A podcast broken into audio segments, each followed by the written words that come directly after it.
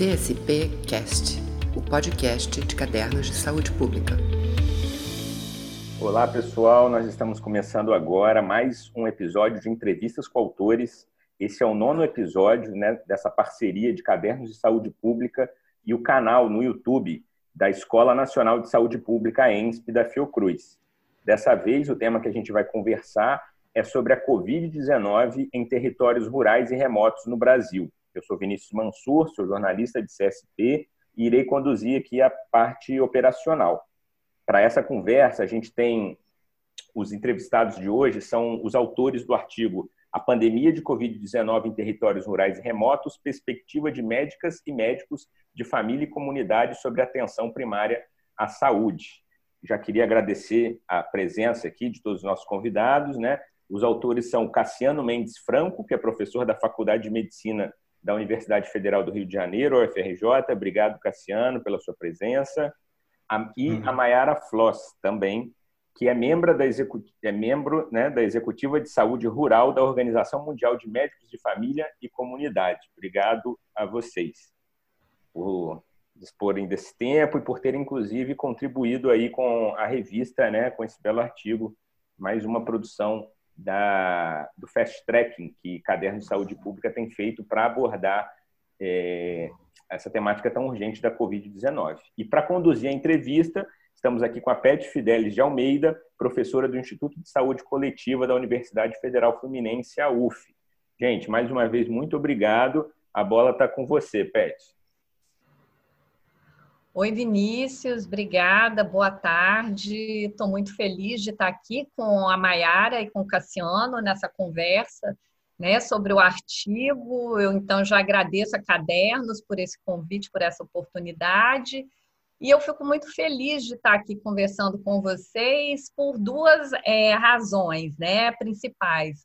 O primeiro, eu acho que a gente tem que ressaltar o grande esforço né, de cadernos ao qual eu me somei como editora associada, do, de instituir o mecanismo né, de fast tracking para diminuir o tempo de avaliação dos artigos né, e de publicação dos artigos sobre Covid. Então, como está até no editorial desse mês de agosto, né, foram muitas submissões, até julho são 548 manuscritos né, submetidos e a celeridade dessas publicações, embora tenham saído num tempo muito oportuno, né, elas seguiram, tiveram a mesma preocupação com a qualidade é, e com o rigor da análise científica né, que caracterizam as produções de cadernos.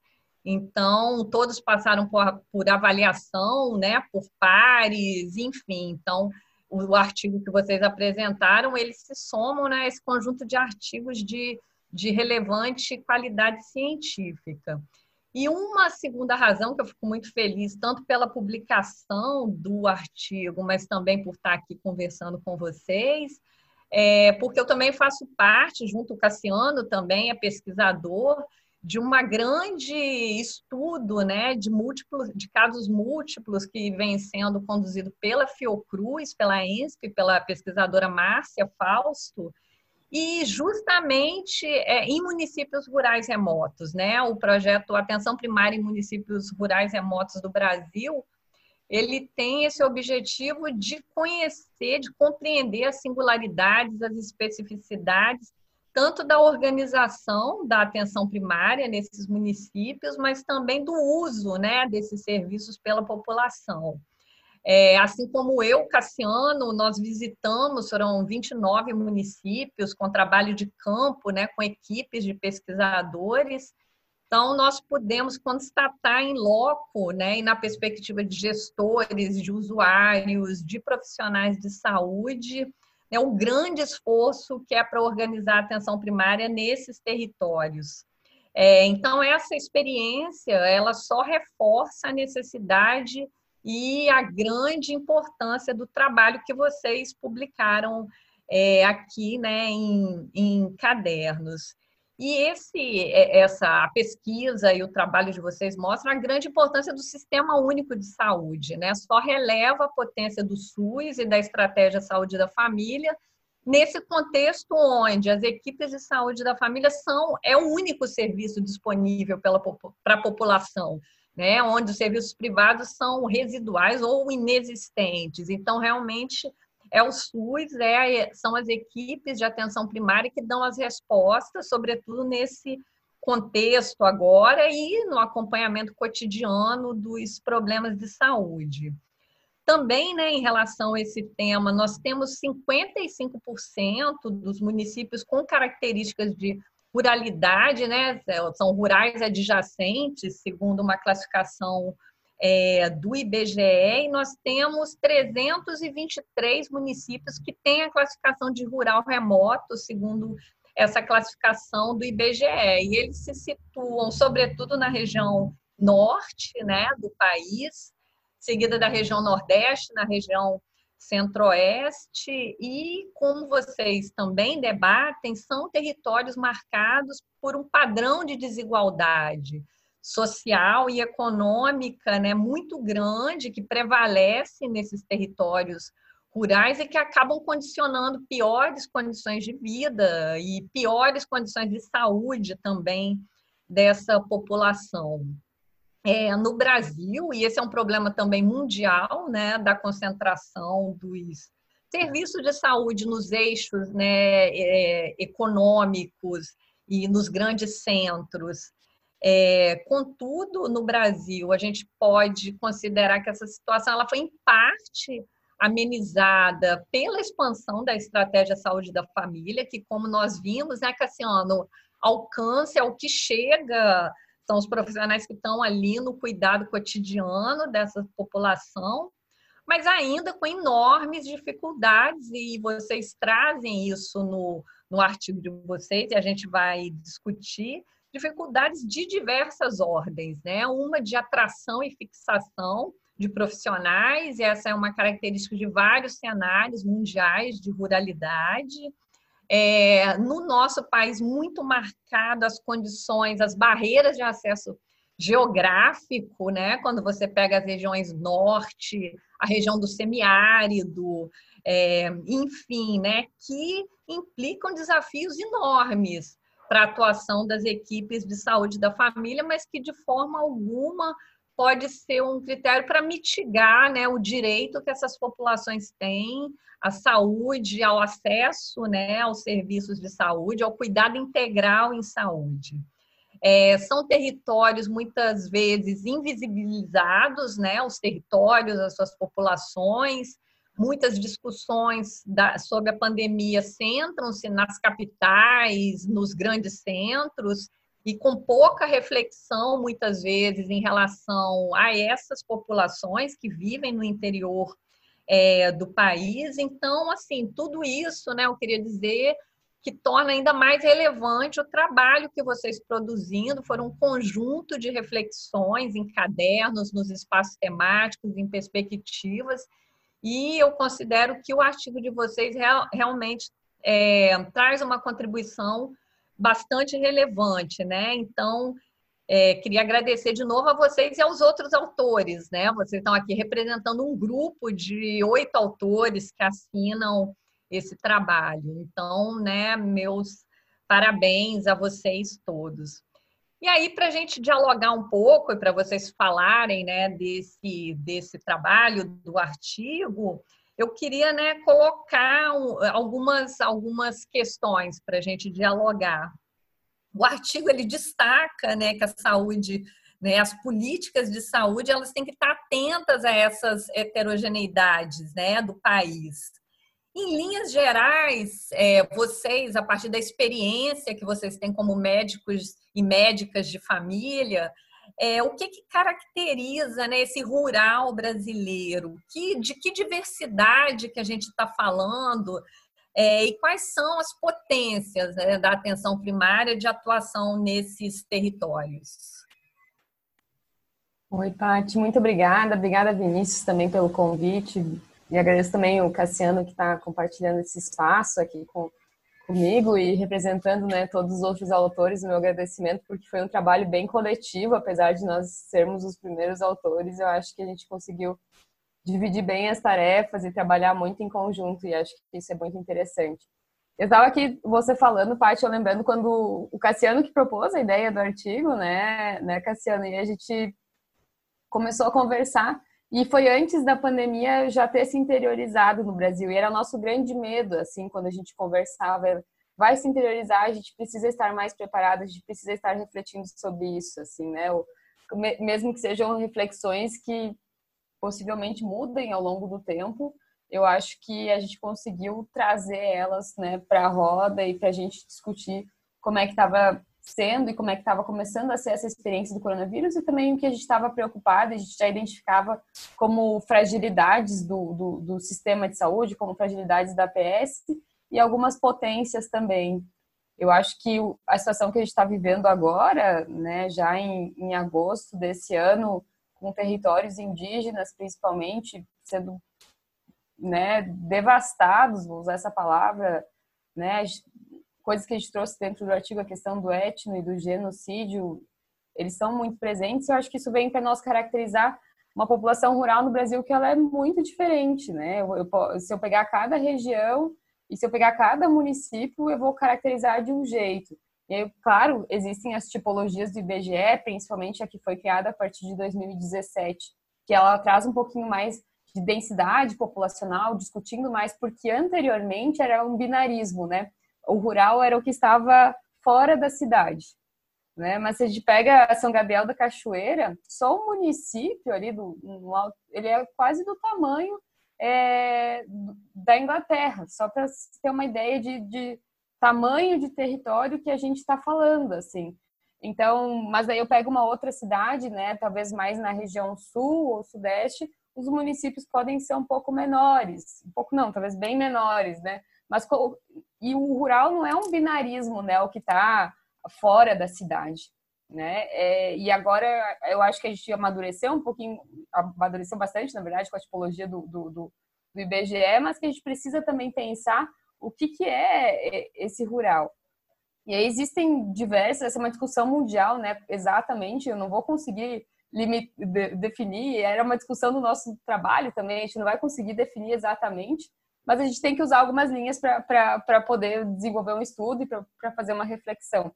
Mas eu só queria dizer assim que os pontos principais para definir se é rural ou não é rural é a densidade, é a distância do serviço de saúde é a questão de, de como a população se auto-identifica. Às vezes a gente tem populações que fizeram um êxodo, né? Talvez estão nas bordas das cidades, mas ainda tem uh, aquele cenário urbano que a gente chama, né? Que é uma mistura do urbano com o rural. Tu vê, tem uma casinha, daqui a pouco tem uma plantação de milho, daqui a pouco tem criação de galinha, tem outra casa. E essa mistura também fala das nossas raízes e, e a forma que a gente se distribui como humanidade no território. Mas é, é muito difícil é difícil também ser médico de família em áreas rurais. Às vezes você geograficamente não está numa distância tão grande, mas por exemplo, territórios do norte, né? Você depende, você não tem rodovias, você tem, né, sistemas fluviais para você mobilizar, levar um paciente, né, de uma área. E era uma discussão que a gente teve muito na construção, né, do, do artigo. Eu levar um paciente com sintoma de corona até uma capital onde tem uma UTI às vezes 800 quilômetros de distância, né, até chegar nesse leito. É uma extensão gigantesca, né? É, e aí não tem rodovia, tem que levar via barco, são dois dias de mobilização de, de um paciente. Como é que eu vou garantir esse cuidado que você falou? Como é que eu vou garantir esse acesso à saúde? Como que eu vou conseguir garantir isso, assim? E acho que foi um pouco do que norteou. E às vezes é, trouxe né, um, um exemplo extremo, talvez, para algumas pessoas, mas às vezes a gente olha uma cidade é, de interior, posso pegar um exemplo de interior de Rio Grande do Sul, e aí para mim conseguir até, até chamar a ambulância, até conseguir regular leito, até conseguir encaminhar, também o tempo até conseguir chegar talvez em outro local, saindo né, da, da, da, da do meu local onde eu estou atendendo esse paciente com, com gravidade, também pode me colocar numa situação de remoto, mesmo que se eu olhar no mapa, eu não esteja no território remoto. Mas até eu conseguir acionar o serviço, fazer esse serviço se movimentar, eu estou numa situação remota. E acho que traz muito a questão de pensar urgência e emergência na PS, que em muitos locais a urgência e emergência são a porta de entrada nessa situação, quando a gente fala também de saúde rural, remota, de saúde indígena, enfim. Então, é, eu acho que isso, é, essas são as questões, assim, falando um pouquinho das potencialidades, eu acho que tanto que é uma fragilidade que é a comunidade rural estar muito próxima, pode ser uma potencialidade também de a gente conseguir né, fazer o isolamento, e, mas vai depender muito de como conduzir o processo. E eu fico pensando muito em como que os profissionais que estão na PS vão ter perna para isso tudo, e não só perna, oxímetro, EPI e tudo mais. Eu acho que eu encerro a minha fala por aqui e passo para ti de volta. É, eu acho muito, muito pertinente, Mayara, você ter colocado é, que dentro dessa grande classificação de municípios rurais remotos, a gente tem uma gama imensa de diversidade de territórios, né? Porque senão pode parecer que essa classificação torna homogêneo essas, esses municípios, como não é. E é o que a gente viu na, na, até nesse estudo, né, Cassiano, operar a atenção primária no norte, Águas, que era uma das nossas, é totalmente do semiárido mineiro, né? Então, do norte de Minas. Então, eu acho que é, é importante esse destaque, que isso não, né, não conforma um bloco de, de territórios homogêneos em função de, dessa classificação. Cassiano, colocando assim, né, na parte dos desafios do enfrentamento da Covid é, nos territórios rurais, quais têm sido assim no cotidiano de ação das equipes, né? Quais têm sido esses esses desafios para enfrentar a pandemia? Uhum. Bom, agradecer também, né, a participação nesse né, nessa entrevista. É, respondendo, né, Pet, é, a gente, quando começou a escrever esse artigo, né, a gente lembrava que quando a epidemia começou, é, além da, de também ter uma posição do governo um pouco é, difícil em relação à seriedade da ameaça né, do coronavírus, né, havia também uma, uma sensação de que ah, o coronavírus era uma, um problema de cidade grande, de onde ficava localizada as pessoas, né, com grande aglomeração e tudo, né? Então parecia uma situação distante assim da, da realidade rural ou de desses lugares remotos, né? Então essa era uma situação que era um desafio, né? Assim, é, mas hoje em dia, nessa época de globalização, assim, mesmo essas regiões tão longínquas, né? Elas têm acesso suficiente para que o vírus se propague para essas regiões, né? Assim, talvez não o acesso que a gente gostaria que tivesse para o melhor cuidado aos pacientes, mas o acesso ao vírus consegue existir, né? E, e aí isso tanto aconteceu que já desde final de abril, pelo menos, né? A gente tem notícias de que de relatos é, de tragédia, de desespero no Rio Negro, né? Assim, e, principalmente das aldeias indígenas daquela região, né? É, e uma vez que o coronavírus chega nessas regiões, nessa, nas áreas rurais, nos territórios remotos, né? O que, que ele vai encontrar ali, né? Assim, são lugares que são mais suscetíveis a questões geográficas, a questões climáticas, você até já comentou algumas delas, né? Assim, das dificuldades, a Maiara também, algumas dificuldades de, de distâncias geográficas, a, a, a, questão da dificuldade de fazer visita domiciliar nesses lugares, né? Assim, é, são territórios muito, muito, muito longe, né? Assim, da própria sede do município ou da própria UBS, né? É, então, tem, tem algumas questões nesse sentido, e as próprias questões climáticas, já, quando começa a chover mais na Amazônia, dificulta mais o acesso, né? quando aumenta o período de seca e de estiagem no Nordeste, né? É, aumenta o uso de lenha também na, na região sul-sudeste, então todas essas questões tornam mais difíceis. Né? A, o coronavírus vai chegar também em lugares né, que a coesão social é um elemento muito importante para para essas comunidades é é uma você viver em grupo é uma questão de um modo de vida permeia o trabalho dessas populações né então fica mais difícil né você colocar algumas questões de distanciamento social, né? As questões do uso de máscara, de medidas de higiene também são questões que têm que ser levadas em consideração a cultura daquela região, né? e que também tem um certo agravamento por algumas questões de acesso digital, né, da falta de saneamento, de saneamento básico, da, é, e, da, e, também da dificuldade de comunicação né, da, das equipes com essa, com essa realidade cultural. Né? Então, tem, tem essa questão. É, outra, outra característica que é um desafio também são é que esses lugares eles têm geralmente populações, né, populações do campo, da floresta das águas, é, que são altamente vulneráveis, né, assim, por um perfil social, sanitário epidemiológico muito desfavorável. Você encontra nesses lugares, né, assim, ainda doenças negligenciadas de rancenias e leishmaniose, né, é, doenças derivadas da pobreza, doenças, né, assim, é, de, de hidratação, diarreia muito frequente, né, nessas regiões né? É, assim como outros problemas próprios das, regiões rurais, né?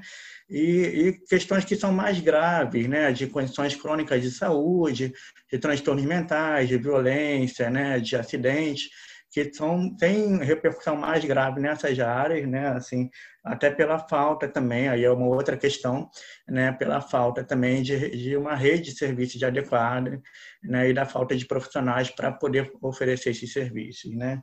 Então, tem essas questões, e aí, com isso, a população fica num risco maior quando ela vai ter um adoecimento por Covid, né? Então, essa é uma, é uma outra questão.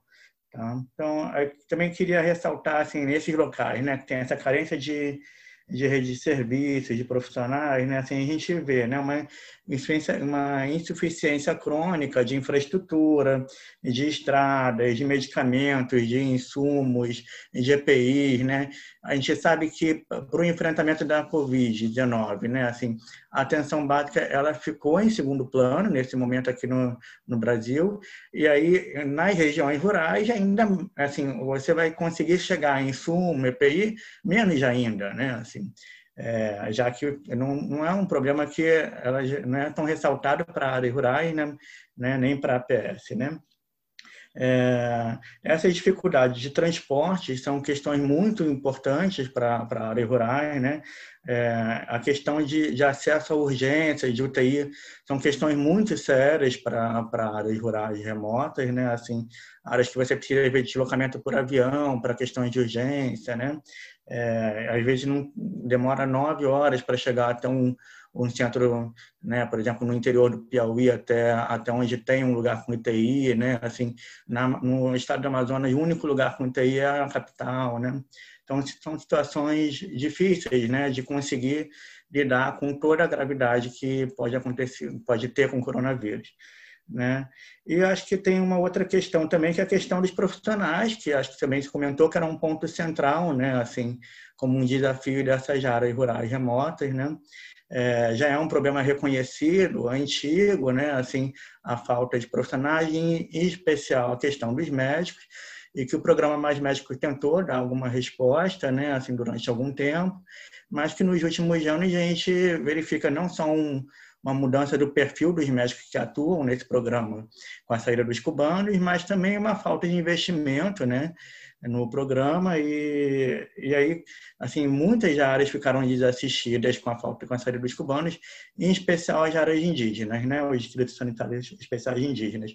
E com, a, com o coronavírus, assim, se você tem uma oferta já limitada de profissionais, quando esses profissionais adoecem, porque a maior parte dos profissionais né, que são eles que adoecem de coronavírus, vai ficar ainda mais restrita a oferta de profissionais, né?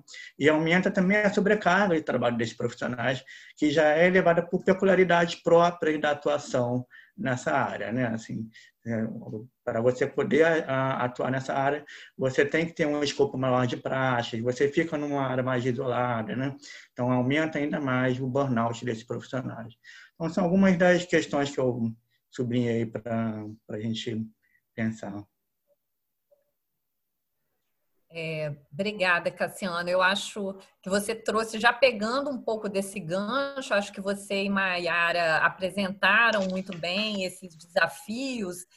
É, então, já para a gente caminhar, né, encerrando essa, essa conversa, eu colocaria uma questão né, para vocês assim o que que tem sido, na verdade, o que é feito, mas o que, que tem que se fazer né, para atender as necessidades de atenção a essa população que vive em territórios rurais remotos, né? Qual, quais são, na, na visão de vocês, na opinião de vocês, as medidas né, emergenciais para, de fato, fortalecer essas equipes de atenção primária de saúde da família, que são os que são as equipes que vêm dando resposta né, às necessidades de saúde dessas populações. Bom, eu, posso começar, aí se a Mayara também quiser complementar ao longo da, da entrevista, fique à vontade, né? Assim, é, eu acho que o ideal seria a gente ter um enfrentamento coordenado, né, da, da pandemia, que conseguisse né, dar uma resposta às necessidades da, da, de enfrentamento do coronavírus e numa, numa perspectiva da região de saúde, das redes de atenção à saúde, né, uma vez que, que esses territórios rurais e territórios remotos precisam né, de, um, de uma articulação em rede. Né? É, e aí precisaria né, que as ações não só locais dos municípios, né, assim, para dentro das competências da PS, assim, é, fossem executadas, mas que elas tivessem um apoio de programas estaduais, principalmente federal, né, de uma liderança de um programa de, também federal para é, observar essas questões, né, assim, que são necessárias para essas dificuldades maiores, né, assim, nas áreas rurais, né, é, principalmente na questão do acesso oportuno, da integração, né, da, dos serviços e da qualidade desses serviços, né, assim, então essas são, acho que é um ponto que acho que eu diria que seria importante, né, assim, é, outro ponto que eu acho que talvez já continuando, né, assim, em relação a esses cuidados na rede de atenção, é, é a questão dos casos graves, né? Assim, para essas áreas rurais e remotas, né? Que precisam de atenção especial para o deslocamento para locais adequados, né? Assim, é, e aí que precisa ver questões de transporte, de, de uma pactuação de acesso a leitos, de exames, né? Então, essa seria uma parte desse esforço coordenado, né? E uma das ações que eu acho que é fundamental é, também é a questão da continuidade dos cuidados, né? Assim, que não pode faltar, né? É, e aí, principalmente usando ferramentas de comunicação remota, né? É, nesse momento que se preza pela, pelo distanciamento social. É, e essa, essa tem sido até uma das experiências que a gente tem ouvido, né? Tem é, constatado, como tem sido relatado, várias experiências né, de, de iniciativas até mesmo individuais ou locais, né, e de uso de WhatsApp, ou às vezes de uso de rádio, de uso das lideranças comunitárias, para conseguir alcançar as populações né, é, de mais difícil acesso. Né? Então, eu vou começar, parar um pouquinho. Mayara quer comentar alguma coisa também? Claro, obrigada, Cassiano. Eu acho que é interessante a, o coronavírus, eu acho que ele colocou uma lente de aumento, assim, no que já eram fragilidades que a gente percebia antes, assim. Não, não era fácil antes fazer um transporte, não era fácil antes fazer. Agora piorou, né? Ah, e então eu acho que a pandemia ela vem para mostrar coisas que já eram fragilidades antes da, dessa PS, dessa permeação de estar no rural e no remoto. E aí, só para complementar isso que o Cassiano está falando, assim, eu acho que a, a, o mapeamento, a abordagem comunitária é essencial, são coisas que já estão sendo feitas. Os profissionais, né, muitos, a gente pega muitos relatos de, de, de estarem muito cansados, né, porque geralmente também estão em situações de isolamento, também estão remotos ou estão rurais, e, né, às vezes a, a conexão da internet não é tão boa, as dificuldades, né, as decisões são tomadas muito sozinhas, e eu acho que é isso que a gente talvez tenha também que pensar a longo prazo, não só para a pandemia agora, mas pensar a longo prazo e usar esse gancho da pandemia para pensar se a gente está falando de formação médica, se a gente está discutindo territórios rurais, se a gente está discutindo territórios diferentes que são esse território urbano, né? Se a gente está conseguindo pensar isso, se a gente está conseguindo pensar, né? Eu acho que não, mas uh, pensar né, como melhorar ou como a gente cons consegue uh, penetrar com programas mais médicos melhor. A gente já esteve melhor e agora a gente está muito mais fragilizado. E eu acho que o artigo em si ele traz para o visível o que muitas vezes é invisibilizado, né? As populações rurais, remotas, tradicionais, elas são invisibilizadas. E eu acho que essa era a grande uh, ideia nossa, né? De a gente tornar além de estar com a lente de aumento, a gente conseguir mostrar como que é, está acontecendo nesses territórios rurais e remotos. É. É, acho que seria a gente no, no, nosso artigo a gente procurou traçar algumas estratégias que seriam importantes através da, dos atributos da atenção primária em saúde, né? Assim, que a gente acha que seriam relevantes, né? Assim, para a prática é, dentro desses territórios, né? Assim, é, tanto na questão do acesso, na questão da, da, da longitudinalidade, garantindo a continuidade dos cuidados, né? É, assegurar a integralidade das práticas, né? Assim, para ter uma qualidade do cuidado, né? E ao mesmo tempo uma visão é, biopsicossocial do cuidado, né? É, e, e, também os atributos derivados que não podem faltar, né? Em especial que a gente ressalta a questão da competência cultural para essas regiões, né? Assim também, mas não só, também a abordagem comunitária muito importante com a participação popular, né? Que seria fundamental para você criar um cuidado competente, adequado para aquelas regiões, para, o modo de vida dessas regiões, né? É, e com apoio intersetorial. Então, são questões que a gente considera importantes, né? Assim, e, é, chamar a responsabilidade não só dos profissionais de saúde, né? Que também tem um papel muito relevante na, na atuação, lógico, né? Mas também, lógico, dos governos que, que a gente sabe que existe uma variação muito grande né, na resposta a essa responsabilidade, né? É, e, e uma, a gente sente muita falta dessa resposta no nível federal, né? Assim, para uma ação de fato é, coordenada, séria, em relação a essas questões, no enfrentamento das questões rurais é, e das dificuldades de, de atuação da, no enfrentamento da pandemia dentro desse cenário, né? Assim, e, e de incentivo, no final das contas, aos valores né, de, de, de, cidadania e de solidariedade né, na sociedade, que é uma, uma situação que também precisa de uma, uma, uma certa reversão, eu diria, né, nesse momento.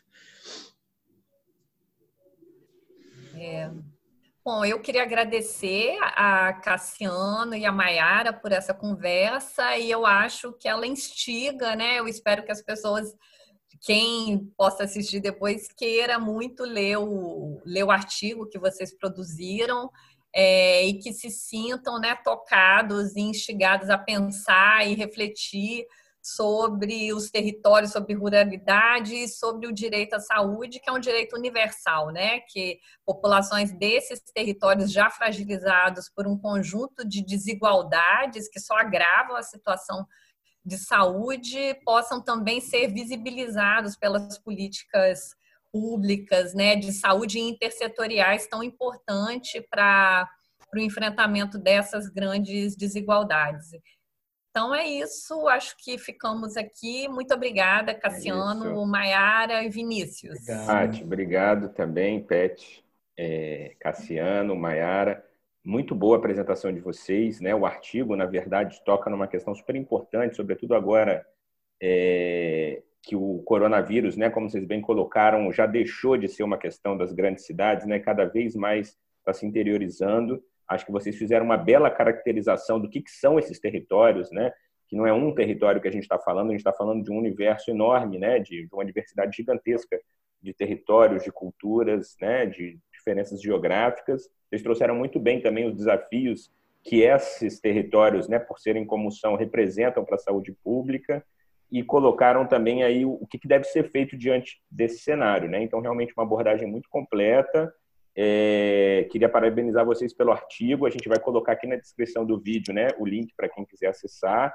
É, a Cadernos de Saúde Pública sempre busca né, dar espaço para esses tipos de artigo também, né, que vão tentar dar voz aí para setores né, que normalmente são mais invisibilizados. Né? A gente tem diversos recortes na sociedade brasileira que precisam de uma atenção maior por conta da desigualdade que a gente vive. Então, mais uma vez, é, agradecer vocês por dedicar né, a produção acadêmica de vocês a esses temas, por dedicar o tempo para estar aqui conosco. E, e enfim, pedir para o pessoal né, que assistiu o nosso vídeo até aqui para também ajudar que a gente é, consiga difundir ainda mais esse conteúdo. Então, compartilhar aí né, na, nas suas redes, seus grupos de WhatsApp, nas comunidades de pesquisadores, deixar um, um like aí, curtir o canal aqui da ENSP também é, no YouTube e aguardo todos vocês aí para o próximo episódio de entrevistas com autores. Tá bom, gente? Muito obrigado e até já. Obrigado. CSP Cast, o podcast de cadernos de saúde pública.